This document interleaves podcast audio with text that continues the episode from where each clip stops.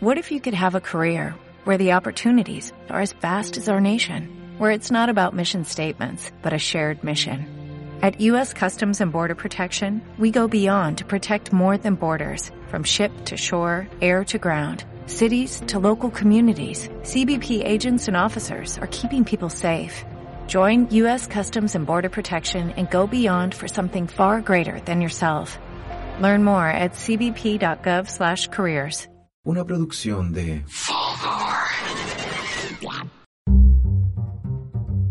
Bienvenidos y bienvenidas a este tercer capítulo del podcast que gentilmente hemos llamado Seximente, eh, elaborado gracias a la Fundación Ceci y por supuesto a Fulgor Labs que nos entrega esta excelente estrategia de comunicación y por qué no decirlo, un nuevo espacio también eh, tan ad hoc con los tiempos eh, para poder llevar unos mensajes que a veces son complicados y que no aparecen tanto en los medios de comunicación eh, oficiales. Nosotros hablamos de educación, hablamos de sexualidad, hablamos de placeres, hablamos también de las deudas que tenemos como país, con cientos de temas que al final repercuten en la eh, en el bienestar integral de cada persona. Y en este, en este tenor hoy día me quiero saltar la editorial que normalmente hago, donde elaboro un poco el tema, porque nos vamos a meter de lleno a un eh, quizá un universo de, de, conocimiento que es, cuando hablamos de educación como tal, eh, de los procesos que subyacen a este ya conocidísimo proceso de enseñanza-aprendizaje, porque hoy día se nos eh, convoca a verlo mucho más allá de un simple adoctrinamiento o de una simple estructura de poder que va traspasando datos información. Hoy día se nos invita a la reflexión y la educación sexual no puede estar ajena a eso. Entonces le invito a hacer un recorrido histórico, pero también muy crítico de cómo estamos viviendo en este Chile que ya ha cambiado, que va a seguir cambiando, eh, y también con ello la educación y los modelos de educación sexual. Hoy, eh, en Seximente, les invito a compartir conmigo y con eh, el gran invitado. Hoy día es un honor tenerlo acá también en los estudios de Fulgor Labs. ya no sé cómo decirle, educador, psicólogo o más bien toda una eminencia en estos temas. con nosotros, con ustedes, el señor Daniel Sánchez. Por favor, Daniel, eh, ¿puedes presentarte a la gente que nos escucha? Oh, eh, gracias por la invitación. Eh, mi nombre es Daniel Sánchez. Ese soy yo. Así de simple. Así de simple, como persona. Ah, es que es, eso es lo que vale. Me dedico a la psicología y la educación, ah, claro. Muy bien. Pero soy Daniel Sánchez. Daniel, tú tienes experiencia en universidad, en colegio, estás estudiando en el extranjero. O sea, hay, hay hartas cosas interesantes en tu vida como para pararte y mirar desde ahí. Sí, eh, realizo mi tarea académica fundamentalmente en la universidad, en pre y posgrado, y eh, terminé mi doctorado también en la Universidad de Sevilla, por lo tanto ahí está el componente eh, internacional que dices tú. Trabajo en CESI con ustedes, haciendo algunos temas también, y me dedico a la clínica, eh, trabajo esporádicamente ahora para la Fundación Renaciendo de los Derechos de los Niños Transgénero. Y he tenido un profundo, no, no profundo, un, un, un, intenso trabajo en los medios de este último tiempo. Así que te hemos visto harto en la televisión, también te hemos visto en, eh, en, espacios radiales. Mucho. Y aprovechando entonces tu voluntad, te trajimos acá a este podcast que, que hoy día está bien conectado con las nuevas generaciones. Y yo creo que es muy importante que los mensajes que aparecen en la televisión, que aparecen en la radio, que muchas veces apuntan a un público quizá un poco mayor, eh, dado por las tendencias de la tecnología, también estén en estos otros espacios, que son espacios que los jóvenes han colonizado de una manera interesante en el último tiempo y que quizá ahí hay una diferencia en lo que se puede hacer de ahora para el futuro, si estamos en una sociedad que requiere repensar muchos temas. Claro, lo que pasa es que debiésemos pensar primero que lo, la, la las situaciones que vive el país requieren distintos abordajes, ¿no? No podemos decir que eh, los jóvenes son más importantes que los adultos mayores, o que la salud es más importante que la educación, etcétera, etcétera, etcétera.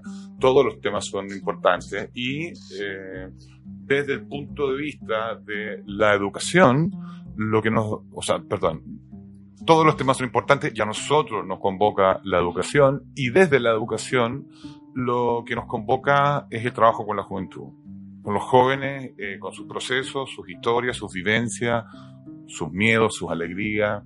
Es un público, por decir público, ¿no? Es un grupo etario, a mi parecer, eh, el más espectacular que podemos tener. Esta generación de jóvenes es una generación súper bacana, súper en la escuela cabros con, insisto, con, con mucho temor, Mm. porque vivencian un temor que viene dado desde el modelo que le hemos enseñado, ¿no? Esta cosa de formarse para empleo, de, de, de- de escoger la mejor universidad, tener el mejor puntaje, del mejor, el mejor, el mejor, de competir, de ganar, en algunos casos los chiquillos, los lleva a vivenciar los procesos desde la adolescencia y la adultez joven con, con mucho temor a no cumplir con ese mandato que le hemos dado, estudiar, trabajar, ganar dinero.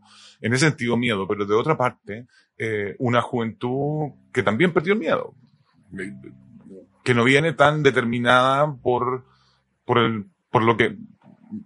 yo tengo 50 años. En, en nuestra juventud estábamos muy determinados por el país que teníamos. Hoy día no están así. Los cabros tienen muchas más herramientas, están mucho más informados, conocen mucho mejor el mundo a diferencia nuestra. Y, y yo siento que una vez más son ellos los que nos dan el, el puntapié inicial. Esto que acaba de pasar con el metro es un, es un ejemplo. Los chiquillos sacaron adelante la revolución pingüina, sacaron adelante el discurso del género, sacaron adelante los de los 30 pesos, sacaron adelante esta, esta fantástica y, y, e impredecible revolución en la que estamos. Y nosotros con mucha patudez nos pescamos de ese movimiento para expresar nuestras demandas también. ¿Hay algo en esta mm, cultura joven de hoy en Chile que podría llevarnos a pensar eh, que es necesario cambiar muchas de las cosas a las que nosotros incluso estamos acostumbrados, como estructuras eh, institucionales, formas de, por ejemplo, de promover una educación, eh, el estilo de educación, todas estas cosas que, porque ahora como que se tensa todo, ¿no? Claro, lo que pasa es que si, si tú lo ves bien, lo- las miradas centradas en los procesos de enseñanza-aprendizaje, las miradas educativas, las metodologías docentes más modernas, más revolucionarias, son aquellas centradas en el otro, son aquellas del diálogo, aquellas del afecto. Pero si profundizamos un poco, son metodologías, son ideas que llevan 40 años dando vueltas, no es nada nuevo, ¿me entiendes? Es decir, no es que se trate de instalar un nuevo modelo, sino que de recobrar aquellos modelos educativos, de sociedad, de cultura, de país, centrados en la persona, más que centrados en, el producir. Te, te lo digo de otra manera, eh, lo que hay que cambiar es todo. Todo tenemos que cambiarlo. Algunas cosas hay que modificarlas y perfeccionarlas, otras, o sea, no podemos pensar en que entendemos que hay que cambiar las pensiones, claro, pero la respuesta que nos han dado es insuficiente. Entendemos que hay que cambiar el modelo de salud, no la salud. Hay que cambiar el modelo de financiamiento de la educación, no necesariamente la educación. Hay que cambiar algunas leyes, hay que cambiar al, ¿me entiendes? Entonces, en este cambio no significa necesariamente desdecirnos de lo que hemos hecho, sino que por el contrario, decir, bueno, aquello que tenemos, aquellos que hemos construido, por ejemplo, el acceso a la educación en Chile no es algo que debiésemos cambiar, por supuesto, eso no se cambia. Ah. Tenemos alto, altas tasas de acceso a la educación eh, secundaria, eh, eh, primaria, secundaria, terciaria y postterciaria. Pese a que hay 330.000 niños fuera del sistema educativo. Eso es algo que también nos llama la atención, un estudio que hizo la Universidad de Chile el año pasado. Pero eso, eso no se cambia. Pero sí en la educación, sí en el modelo, tenemos que ser capaces de refundarlo de alguna manera. Hay que, es como una revolución refundacional respecto de, de cómo miramos la educación. Es difícil. Es que no es fácil, no- nada, nada es fácil cuando hablamos de educación. Si tú lo miras, eh, la otra vez conversábamos con alguien y, entendíamos que lo que menos nos importa en este minuto son las notas, el SIM se lo van a hacer por una cuestión estadística. Que lo hacen. La ministra decía que por, estadística, ahí no tengo nada que decir. Pero lo que menos nos debe importar ahora, en este minuto de, de, sociedad que tenemos, de país que estamos viviendo, son los resultados académicos de los niños y los jóvenes. El resultado no debiese ser más importante que rescatar y levantar el proceso que están viviendo los jóvenes, el proceso que viven las familias, el proceso que viven las comunidades educativas, el proceso que viven los docentes, entender cómo han vivenciado ellos y cada uno de ellos esta profunda transformación. Si yo no soy capaz de levantar esa información, eh, eh, ese sentir de, la, de, la, de las personas, y me concentro en el resultado, como bien decías tú, súper academicista, súper orientado a cuánto sabe, cuánto 2 más 2, etcétera, o quién descubrió América, estoy diciendo una tontera cualquiera. Si me concentro en eso, pierdo la hermosa posibilidad de tomar el sentir de las personas para hacer este gesto refundacional de la educación. Y de, y de todo, en general, de todo, de, lo- de las pensiones, de la salud, etcétera, etcétera. Eh, ayer me, me, me, me envió alguien por WhatsApp un video en que salían unos adultos increpando a unos niños y unos profesores que estaban protestando en la calle. Así. Claro, que eran unos niños con bandera y que iba a caer y, y educación, niños de básica.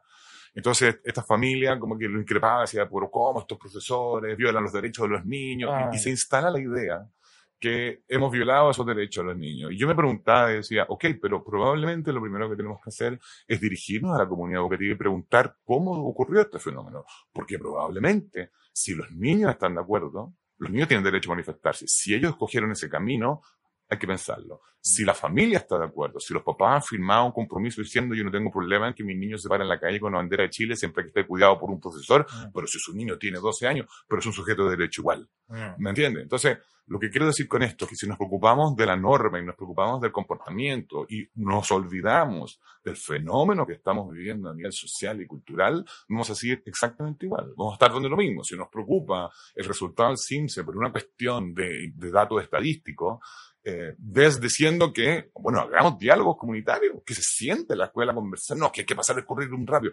Ese currículum no es importante, perdón, es importante, pero no es más importante que el proceso que vive la comunidad educativa. Y ese proceso tengo que levantarlo porque la injusticia o la equidad que estamos demandando hace un mes trasunta todo. Yo le explicaba la otra vez a alguna gente, a algunas personas, que la gratuidad no es, eh, en educación terciaria, la gratuidad no es institucional. La gratuidad es individual. Esto significa que si yo tengo 22 compañeros de curso en la universidad, probablemente 5 de ellos estudian con gratuidad y los otros pagan el arancel normal. ¿Me entiendes? Mm. Entonces, lo que quiero decir con esto es que no pensemos que el fenómeno o, o- o que el sentir de las personas que estamos viendo es lo que estamos viendo en la televisión, o escuchando en la radio, o leyendo en los diarios, o leyendo por las redes sociales, Mm. que, o sea, de hecho, tenemos 20 años para seguir hablando de eso, de la posverdad y tantas cosas más. ¿no?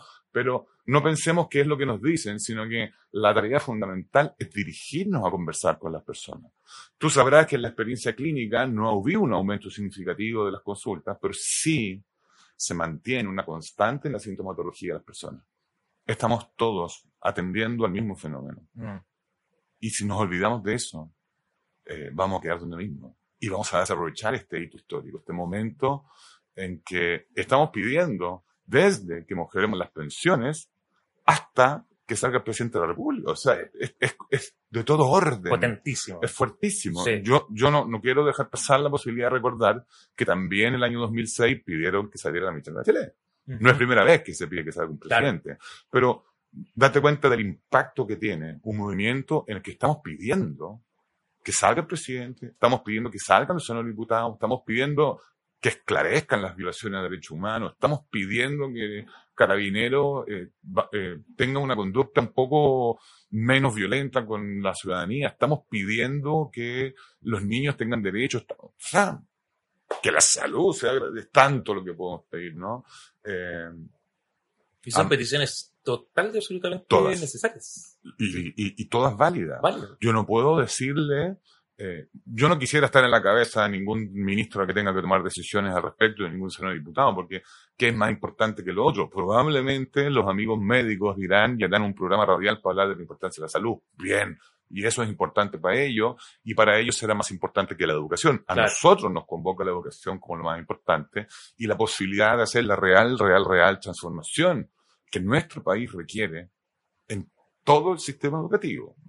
Yo ni siquiera quiero que empecemos a dialogar de la importancia, o sea, perdón, hay que dialogarlo, no en este minuto, la importancia que eh, establezcamos planes formativos de educación para personas de tercera edad. Mm. Esa es una discusión que tenemos, pero hay que asumirla también, hay que tenerla también. No podemos desemplear a las personas a los Así 60 es. años, no podemos, no, no. Y los adultos mayores, o las personas mayores más bien, eh, no solo tienen, deberán seguir trabajando si es que quieren, sino que deberán seguir estudiando si así lo estiman conveniente también, ¿me entiendes? Esa es otra discusión que hay que abrir. Luego la educación sexual es otra discusión que hay que abrir. Los planes y programas ministeriales hay que abrirlos. Los planes y programas de las universidades, Centro de Formación Técnica, IP, hay que abrirlos. No podemos seguir estudiando las cuestiones que estamos estudiando. No, no podemos. Es, es absurdo que, que todos los niños, voy a inventar un número porque no, no, no lo tengo en mi, en mi cabeza, pero es absurdo que todos los niños en la tercera semana de agosto, en cuarto básico, tengan que hacer suma fracciones.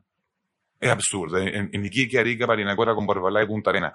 No, señor. No tienen todos que saber lo mismo. Es absurdo que todos los estudiantes de pedagogía tengan que saber en el mismo mes la teoría X e Y respecto a la educación. Es absurdo que nosotros podemos pensar en instaurar un programa de educación sexual integral Mm. en una escuela si desconocemos Mm. el contexto de la escuela.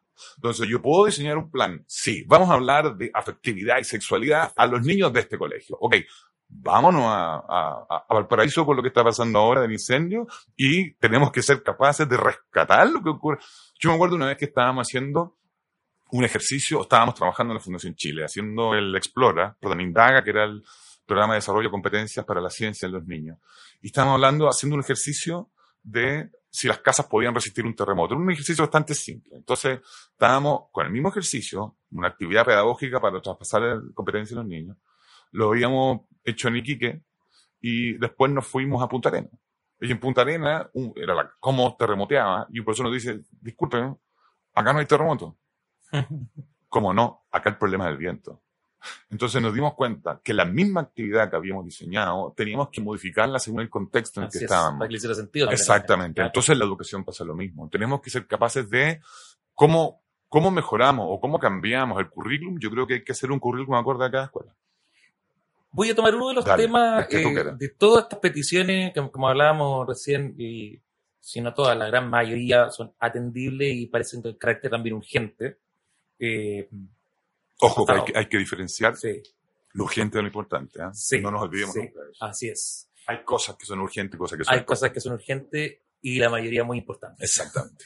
Eh, y una de las cosas que yo considero urgente y que como Fundación creemos que, que hace rato es una urgencia porque tenemos los datos en la mano Mm. y creo que mucha gente que escucha este programa eh, también lo está haciendo por este diagnóstico. Eh, hablamos de derecho, hablamos de contexto, hablamos de educación, hablamos de eh, el cambio transformador, pero en educación sexual, que es un tema inherente a los seres humanos, eh, Pucha, como que ha andado lento el- la transformación Sí. en todo aspecto, ¿no? Eh, yo traje algunas cosas al- al- para que vayamos explorando y Sí. yo te invito, tú ya tienes, dijiste 50 años, no, no estoy haciendo ninguna incidencia, 49 en verdad, Ah, pero 49, pero cuando lo escuchen ya va a tener 50. sí, sí, claro. Eh, más o menos en la época que tú eras niño, en Chile se empezó a hacer la primera, oficialmente la primera eh, acción de educación sexual que fue en el año 70. Mm. Mm, Es que fue un poquito antes incluso, pero ya en el 70 aparece la publicación oficial del gobierno respecto a la educación sexual que se llamó, mira cómo se llama, una propuesta curricular elaborada por la Comisión del Ministerio de Educación, por supuesto, que se llamaba Vida Familiar y Educación Sexual. Mm, Vida familiar. mm. Ya había un componente fuerte ahí de, de valor de la familia para la sociedad que ha sido descrito por muchos autores, además, como, como el núcleo de la sociedad humana, qué sé yo. Podríamos discutirlo, ¿no? Sí, claro. Eh, ¿Qué entendemos por familia? Pero, pero suponemos que ya en esa época había una visión. ¿Y cuál es el eh, núcleo, no? ¿eh? ¿Cuál es el núcleo? Claro, claro, por supuesto. Eh, y esta visión, durante tres años, por lo menos, porque antes habían algunas cosas, permitió hablar de sexualidad por primera vez, eh, con un carácter bien salubrista, sí, ¿ah? más, más bien de la prevención de ITS, en esa Mm. época de enfermedad de transmisión sexual, Mm. y del embarazo, que era un problema, ¿no? Un problema en Chile, el embarazo, especialmente, y, y- y- y así es, ¿no? Eh, la población que tiene menos recursos normalmente también tenía mayor tasa de embarazo eh, adolescente embarazo no Y, planificado. y, y de muerte por aborto clandestino. ¿no? Así es, que eso se fue mejorando gracias a la, a la supuesto. medicina. Por supuesto.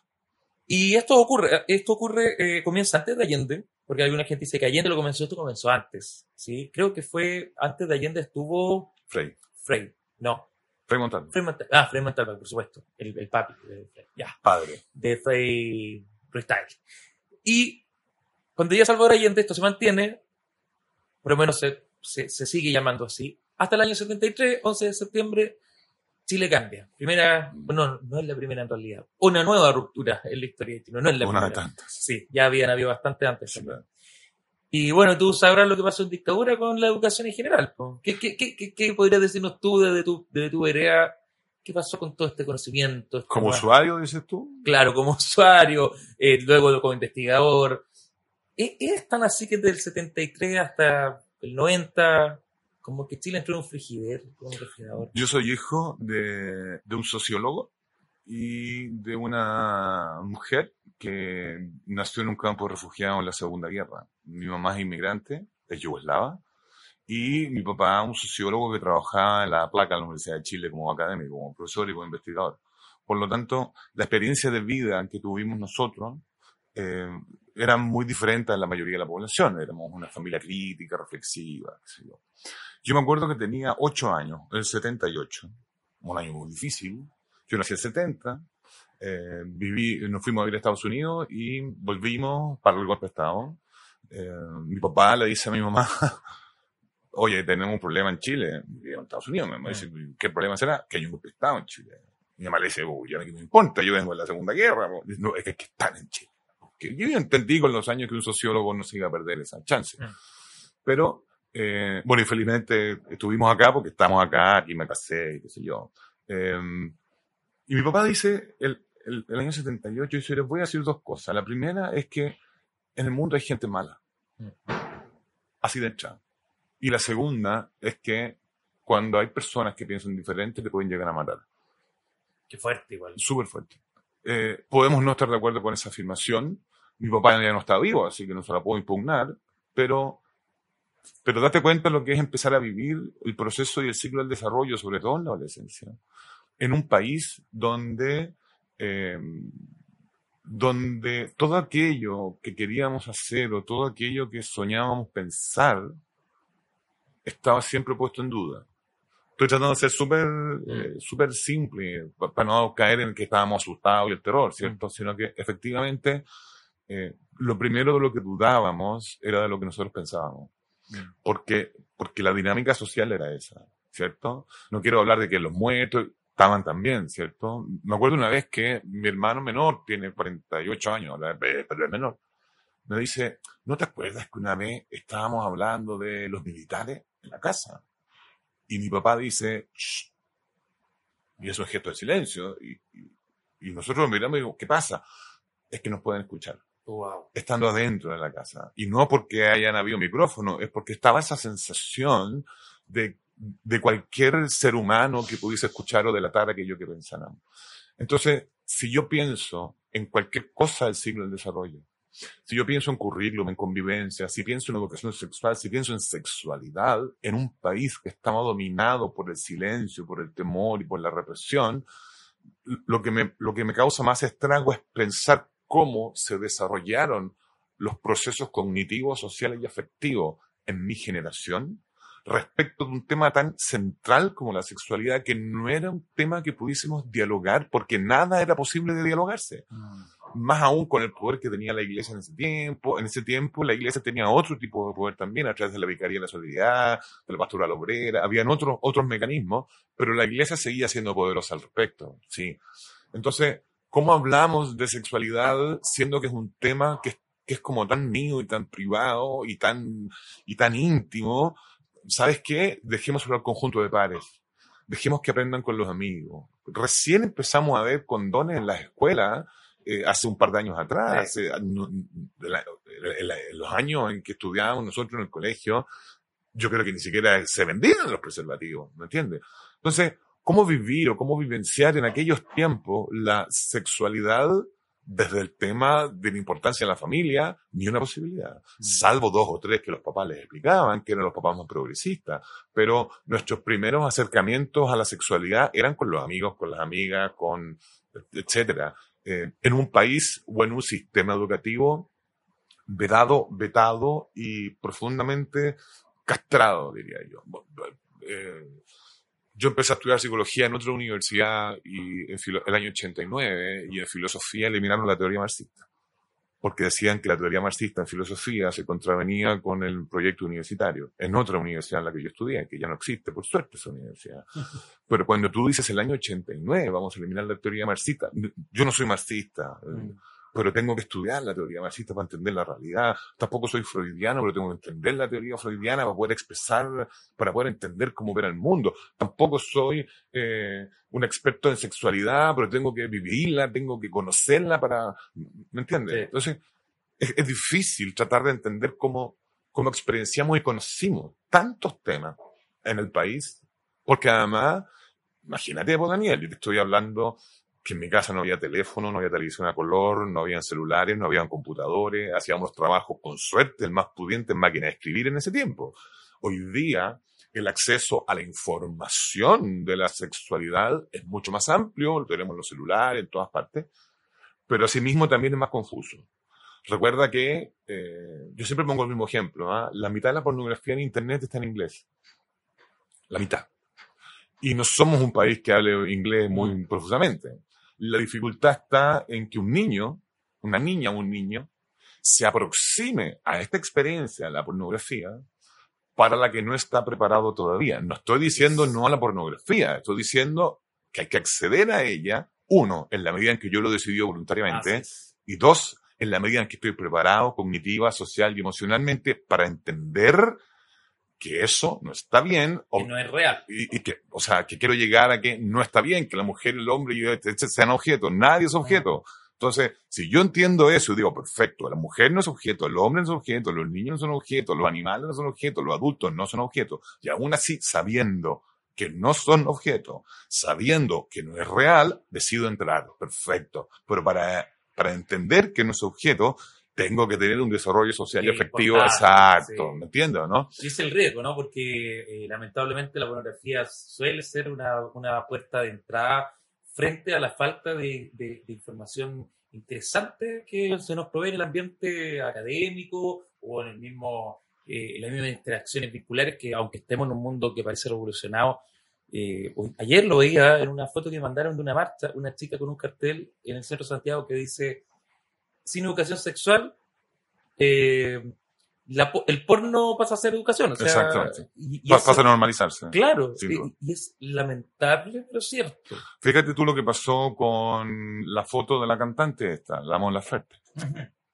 ¿De qué hablamos cuando hablamos de la Mon Laferte? Hablamos la- de, de sus pechos, hablamos de que se ve bien, se ve, no se ve bien, siendo que asumimos que eso es la información verídica, ¿me entiendes? Cuando en verdad una mujer con los pechos al aire, una mujer con los pechos al aire. No no, debería escandalizar a Na- nadie. a nadie, pues, porque eh, eh, da lo mismo. Yo decía, fantástico, llegó el mensaje, que es lo que ella quería, ¿no? Eh, eso tiene que ver con, eh, con, con la mirada, que, no solo, diría yo, información sobre la sexualidad. Sin- yo iría un paso más allá y, y- y hablaría de experiencias de la sexualidad también, vivenciarla. ¿Cómo la vivencia un adolescente? Bueno, con cuidado, con protección, con conocimiento. ¿Cómo la vivencia un niño?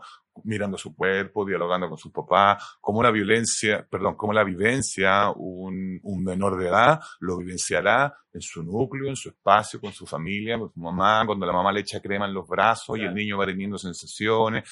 Recordemos que en los Que fuera de la mirada coitocéntrica, es ¿no? que no, ti- no es morbosa, Claro. pues, no es morbosa. Claro. Recordemos que los niños pasan sus primeros años del desarrollo cognitivo respondiendo de una manera motriz al estímulo que tiene el medio. Entonces, es súper tremenda y absolutamente vital que el cuidador, mamá, papá o cuidador, esté encargado de estimular al niño, a moverle los músculos, moverle los ojos, meterle sonido, meterle olores, para que el niño vaya soltando toda su carga genética. Y en eso es posible que el niño también sienta, por ejemplo, el profundo sentido de una caricia, Claro. de la caricia de la mamá. Estoy, Es estoy, amorosa. estoy siempre pensando en todo ajeno al abuso infantil. No, estamos hablando de eso, estamos hablando de que los niños y jóvenes debiesen no solo informarse sobre la sexualidad, sino que experienciarla también en un espacio protegido. Eso. Y el espacio protegido no es eh, en la plaza con un desconocido. Mm. El espacio protegido es en la casa con la mamá, el papá, el cuidador, etcétera, etcétera. Y eh, si el niño toma sol y al tomar sol en la piscina siente que, que el cuerpo le hace mariposa porque está tomando sol, que lo experiencie.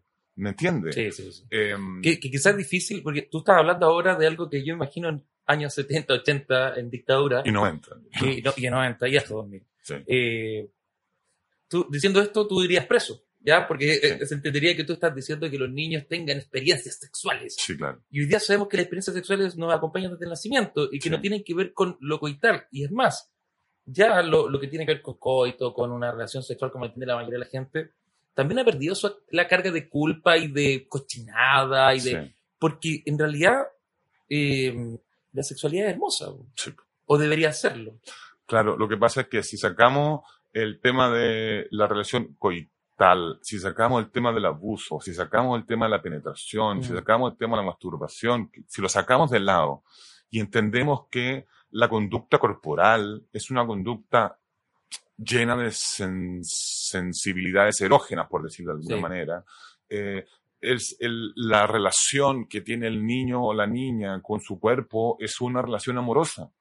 Y en esa relación amorosa, el niño y la niña, y el joven y la joven, deben ser capaces de vivenciarla. Y no significa que se van a ir a acostar con el primero que Claro. encuentren. No es ese el Es, discurso. es- es el discurso que está en la cabeza de mucha gente. Es el que hay que sacar, porque, porque cuando, cuando hablamos de...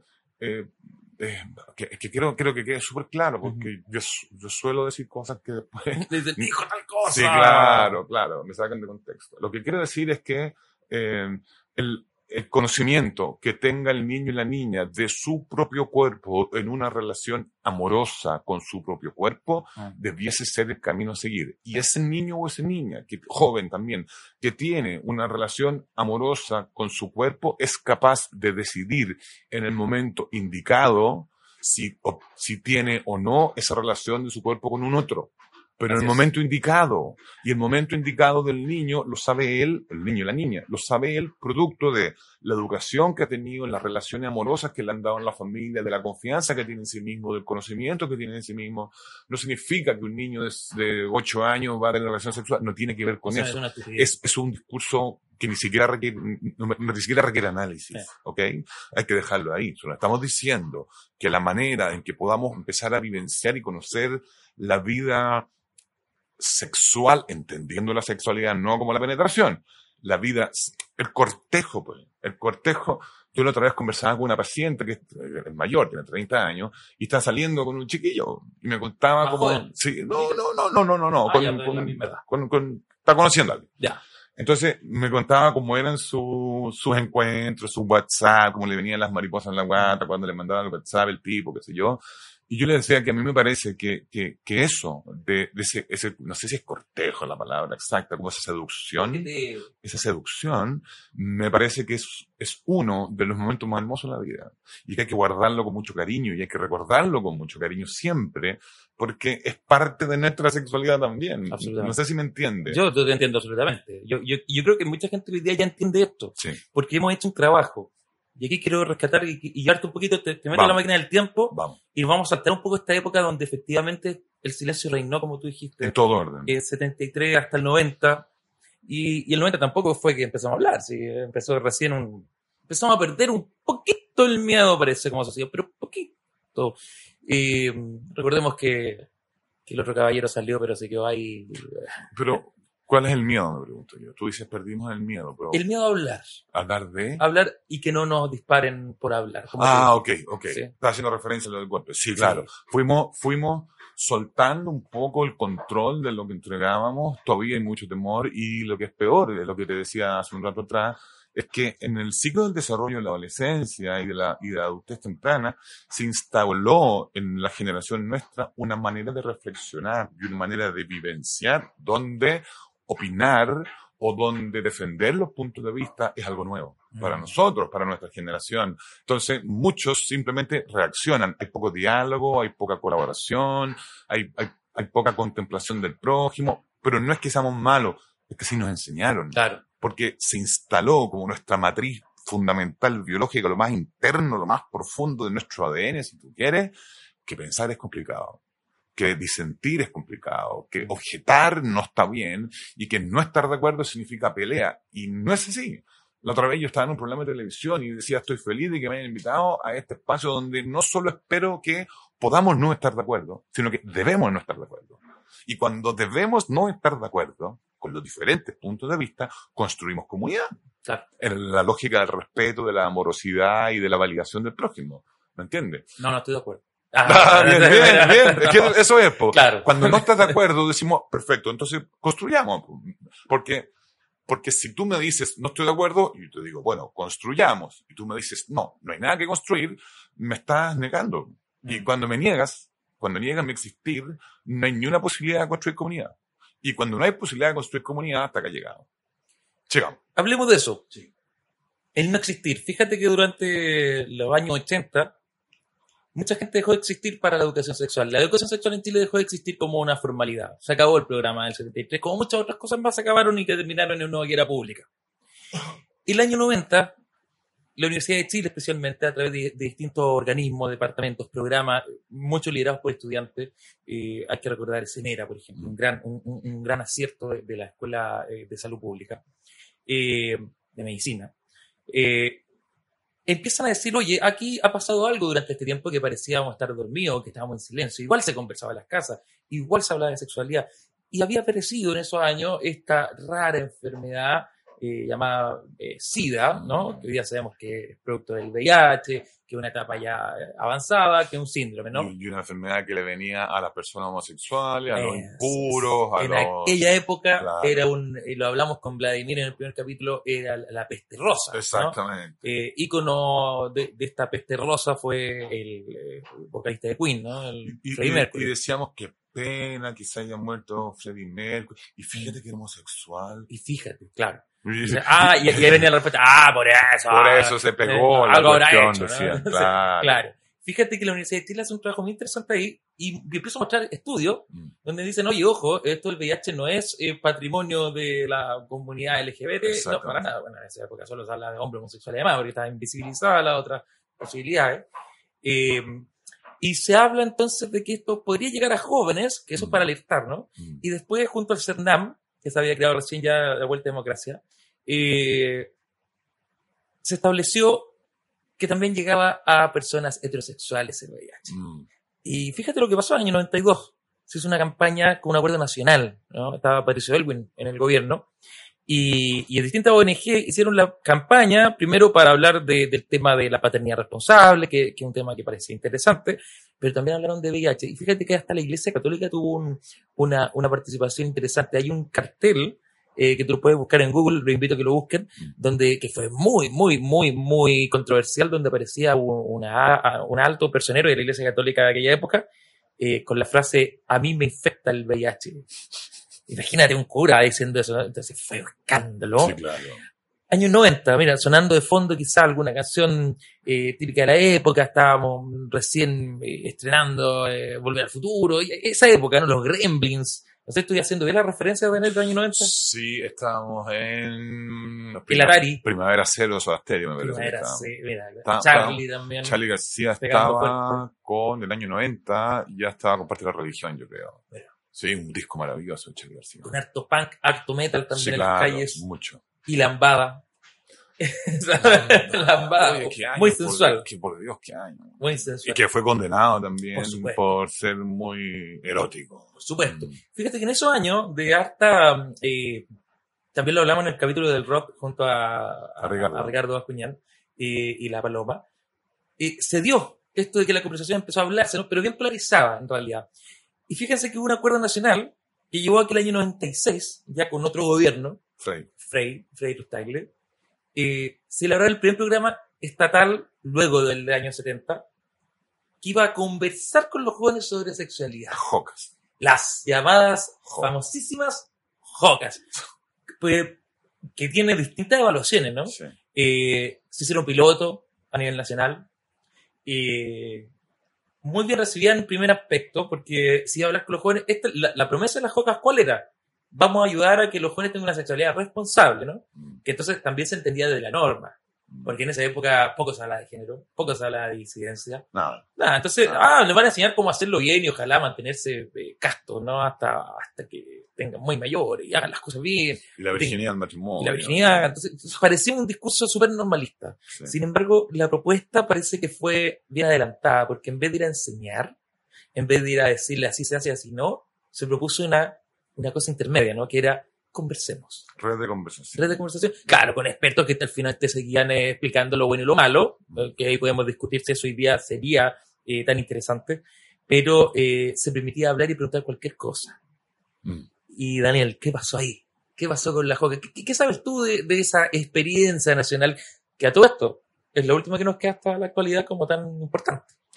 Mira, eh, Yo no soy muy ni amigo de las jocas, ni, ni, ni no, no tengo amigos en los gobiernos tampoco. ¿ah?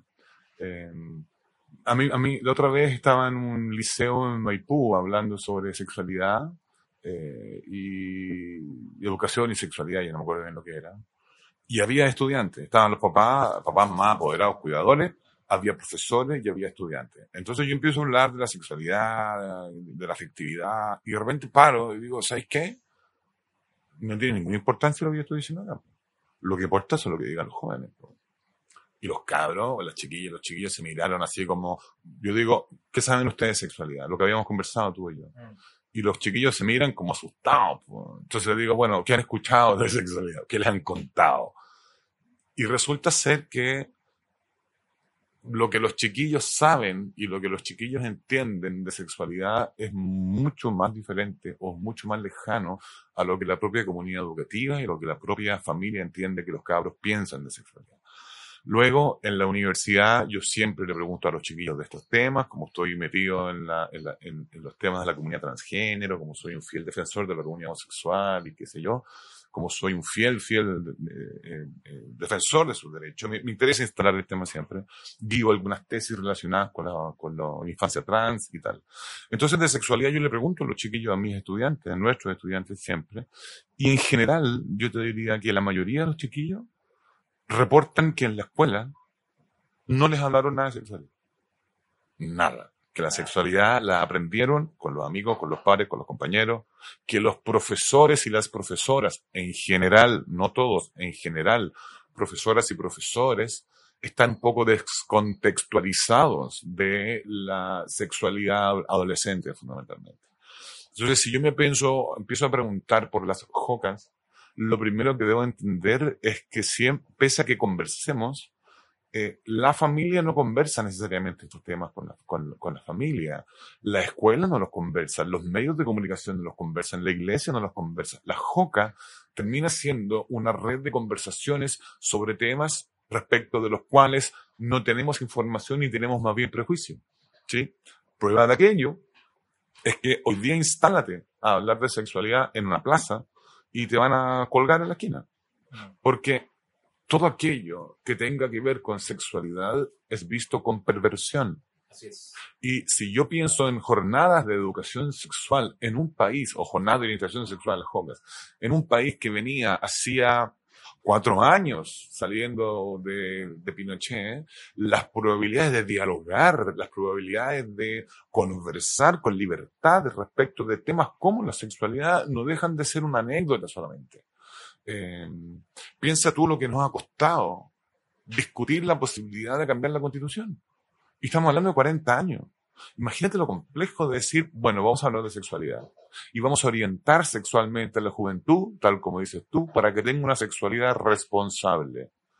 Y los cabros miran a esta persona que les viene a hablar o al profesor y probablemente para dentro de ese mismo dicen, el profe me viene a hablar de sexualidad, algo que yo le puedo enseñar a él, Claro. algo que yo vengo de vuelta, algo que seguramente yo le estoy enseñando a un niño de segundo medio o a una niña de segundo medio, le estoy diciendo, este es un preservativo y así se pone, y ocupan un pepino como ejemplo para ponerlo, y el chiquillo y la chiquilla se miran diciendo, este ocho, yo empecé mi actividad sexual hace cinco años atrás, yo ya, yo compro preservativo, ¿me entiendes? Entonces, todo aquello que sea como doctrinal respecto a la sexualidad, a mí me parece que está un poco fuera de contexto. Mm. Y, insisto, sin, sin conocer en profundidad el tema de las jocas, sino que más bien como fenómeno social y cultural, eh, el resultado que tuvimos es que eh, la juventud se ha informado de sexualidad por otros caminos. Eh, insisto, eh, yo trabajo harto en televisión y en televisión nunca hemos hablado de esto.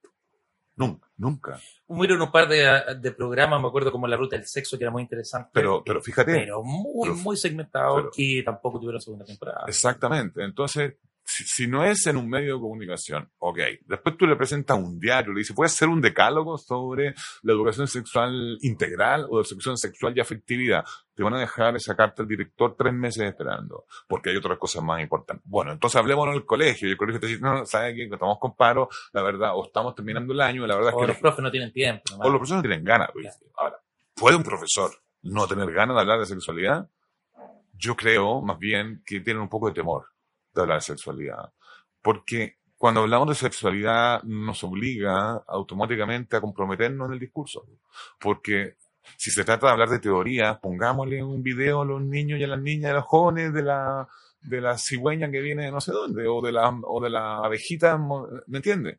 Cuando yo hablo, te estoy hablando de los adolescentes. ¿Cómo, cómo le, ¿Cómo le hablo de sexualidad a un adolescente si no es a partir de la experiencia de vida que yo tengo? Yo como educador, lo único que puedo entregarle a mi estudiante es mi experiencia de vida. No tengo nada más que entregarle. Lo otro se lo transmito. Sí. Entonces, ¿cómo le, cómo le entrego yo educación sexual a un joven, un estudiante, si no es a través de la vivencia que yo de ella tengo? De la vivencia que tengo en términos de yo como sujeto sexuado. Mm. ¿Me entiendes? Eh, eh, no como la teoría X e que está por allá y le damos la, y yo me la estudio y se las paso de vuelta y yo soy una máquina que, que, que transmite información, sino que, bueno, ¿cómo hablo yo como educador de sexualidad siendo un sujeto sexual? ¿Cómo hablo yo de política siendo un sujeto político? ¿Cómo hablo yo de psicología siendo psicólogo? ¿Cómo hablo yo del matrimonio siendo mm, un hombre que estoy casado? ¿Cómo hablo yo de, de... Voy a ponerte el último ejemplo. ¿Cómo hablo yo del abandono si nunca me abandonaron a mí, la pareja, estoy pensando en los pacientes. Bueno, cuando me hablan del abandono, yo me conecto con una experiencia de abandono en mi vida que fue la muerte de mi papá.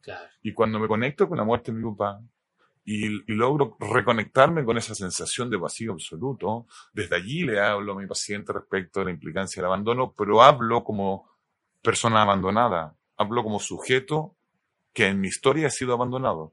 ¿Me entiendes? Sí, no de la teoría que dice Juan Pérez sobre el abandono. Bueno, ¿cómo hablo de sexualidad a mis estudiantes si no es a través de mi experiencia sexuada? Entiendo perfectamente. Sí, ahora, y ahí hay un, un, desafío súper potente porque entre vivir y conectar con quizá, no sé, la responsabilidad a la hora de sexualidad, ¿no? Y yo me conecto con esa idea, entonces todo lo que yo haga durante esta conversación, eh, súper claro que yo no quiero influir por un lado o el otro, sino que soy responsable con lo que estoy entregando y por lo mismo también entrego información certera. Eh, algún y así o no, una, una, una, una, vertiente que algunos se pasan por otro lado y empiezan a contar su vida sexual, ¿no? Sí, claro. Creyendo que su vida sexual es un ejemplo. No se trata de eso. Y ahí ya perdimos también, porque el, el, adolescente dice, bueno, me está contando su vida este gallo. Cuando, cuando yo hablo de educación y hablo de los estudiantes, yo entregué mi tesis doctoral hace un mes atrás, estoy esperando la última corrección de la tesis, pero cuando yo hablo del estudiantado hablo como estudiante porque soy estudiante del doctorado. Cuando yo hablo de la educación, hablo como académico y como educador porque hago clases en una universidad hace muchos años.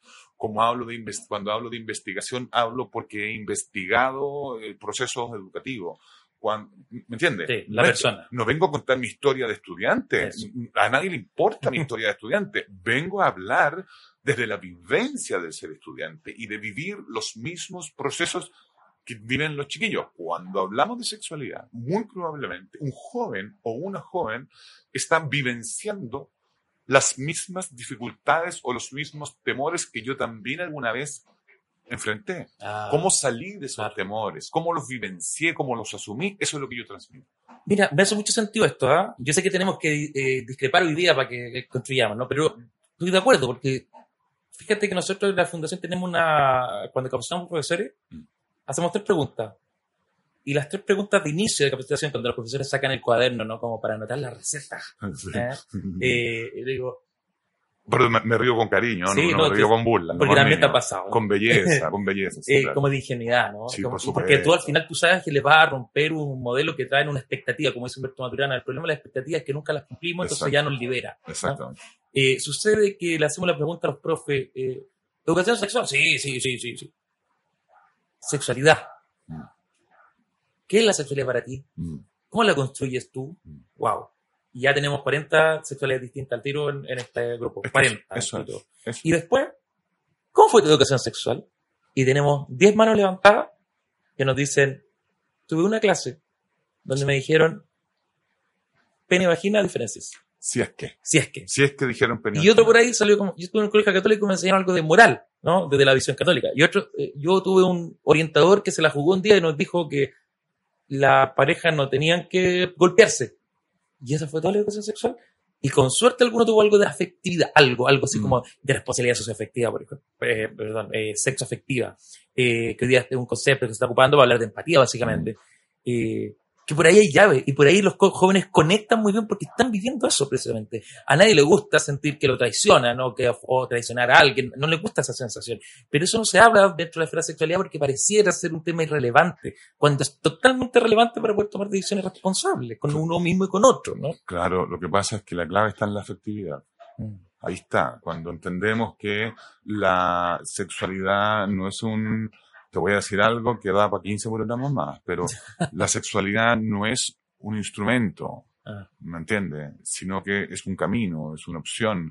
Y el instrumento de la sexualidad no tiene que ver con el dominio del prójimo, sí, sino que la sexualidad como un estado amoroso que tiene que ver con la comunidad, con la comprensión del prójimo, con la valoración del otro, con la necesidad de, de, de abandonarme en un prójimo, ¿me Wow. entiendes? Entonces, cuando yo estoy entendiendo que la sexualidad tiene que ver con el placer y tiene que ver conmigo y que tú te conviertes en, un, en, una, en una presa cazable para mí porque detrás de ella solo hay placer, eh, los cabros no están en eso.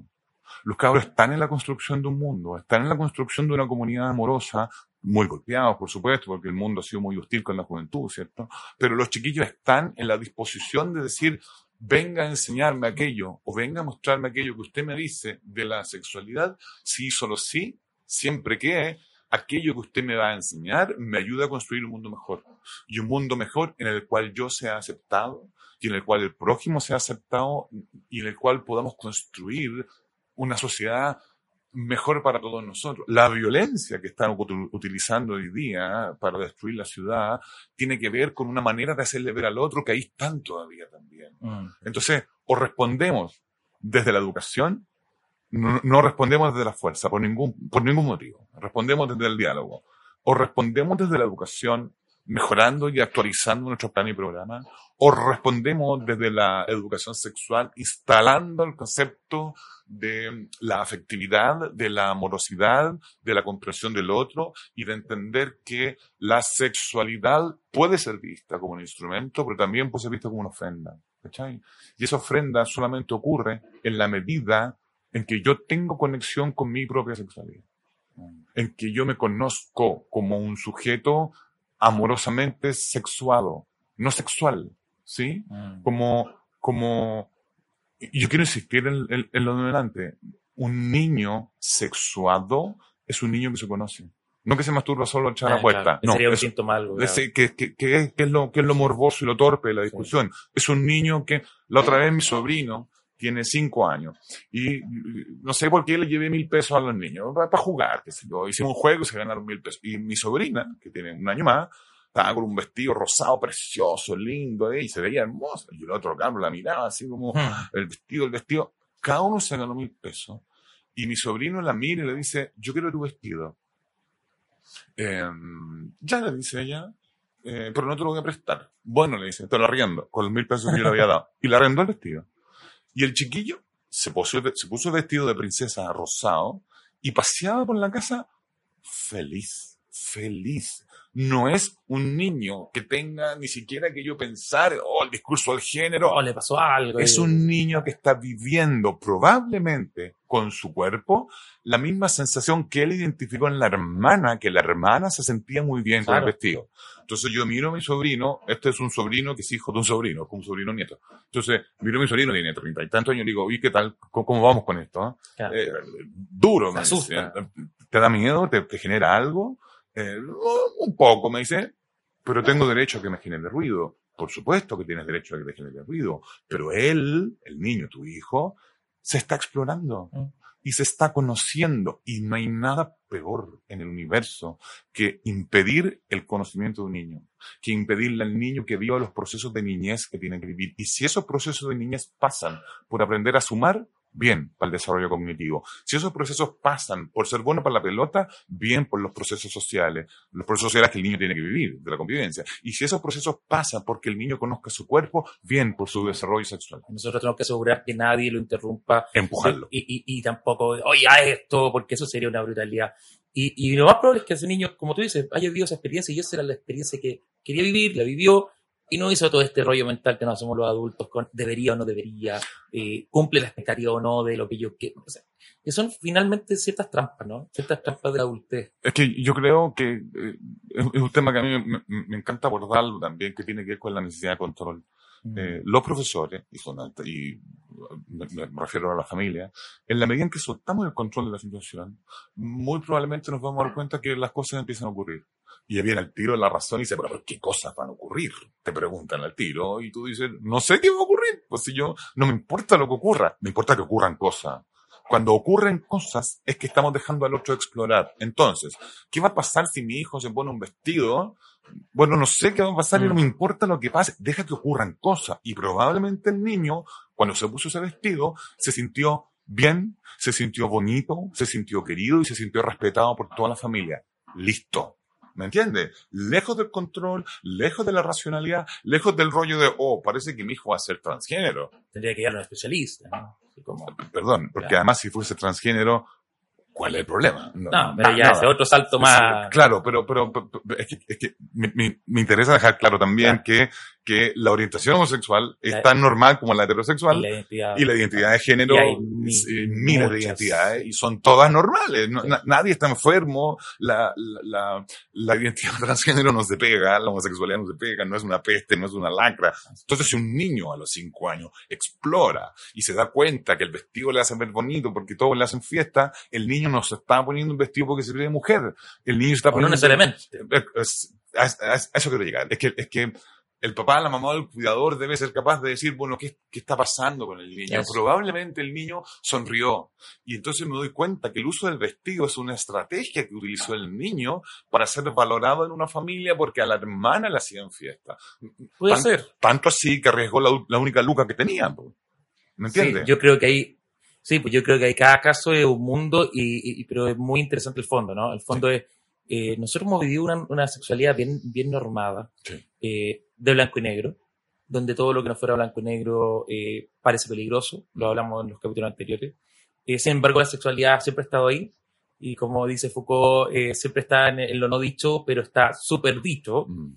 eh, no lo dice así, yo lo interpreto de esa manera, como está dentro del entramado y solo cuando cambian las capas de los que elaboran el poder, que sé yo, aparece de alguna manera, pero siempre lo, lo, lo, lo, que ha sido escondido bajo la alfombra eh, tiene relieve, básicamente. Mm. Tiene relieve y uno lo pisa y lo, y lo, lo puede Y vivenciar. tarde o temprano aparece. Y, a- y aparece. Mm. Y así está apareciendo hoy día la sexualidad también en Chile, a través también de estos movimientos sociales, está apareciendo la necesidad de, de mm, hacernos eh, preguntas reflexivas más interesantes y, y con lo que tú has dicho, o sea, quizá hay que cambiar la mirada, ¿no?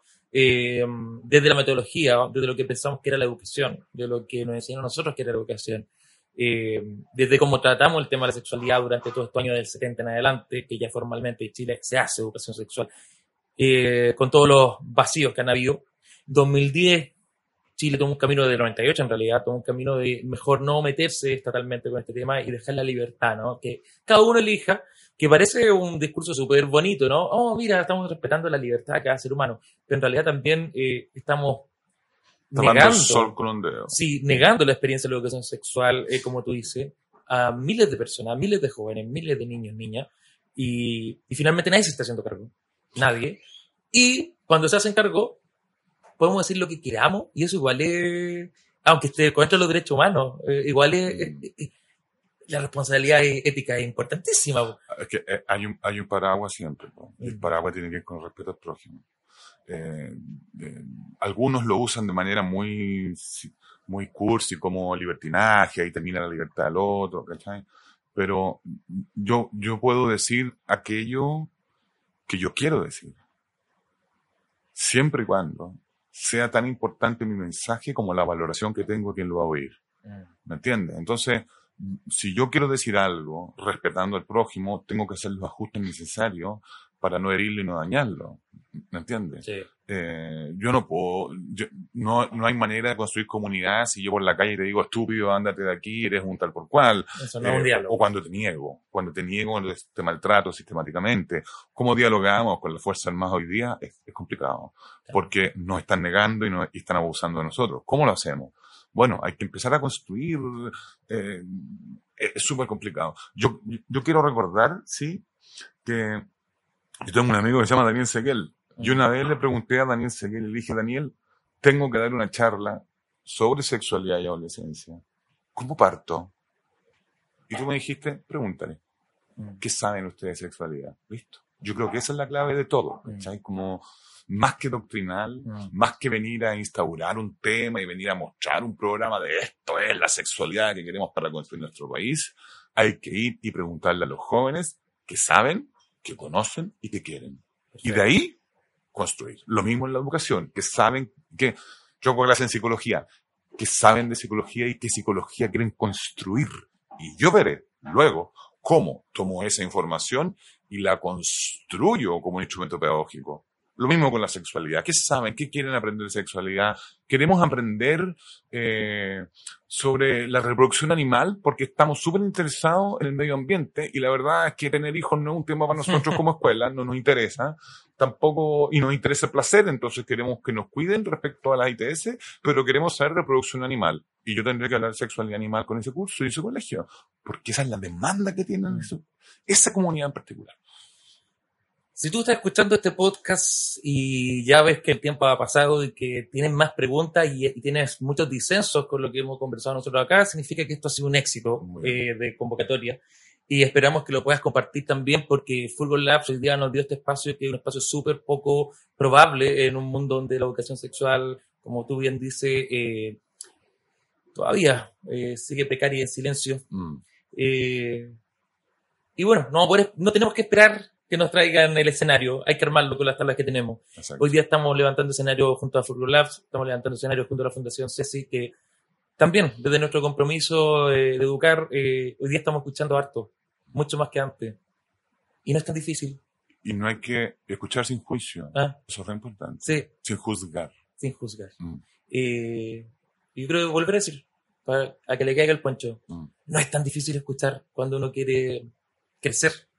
Y ayuda mucho. Y en estos tres capítulos que no hemos escuchado, vamos a ir escuchando. El próximo capítulo viene otra persona de otra vereda a hablarnos y la vamos a escuchar.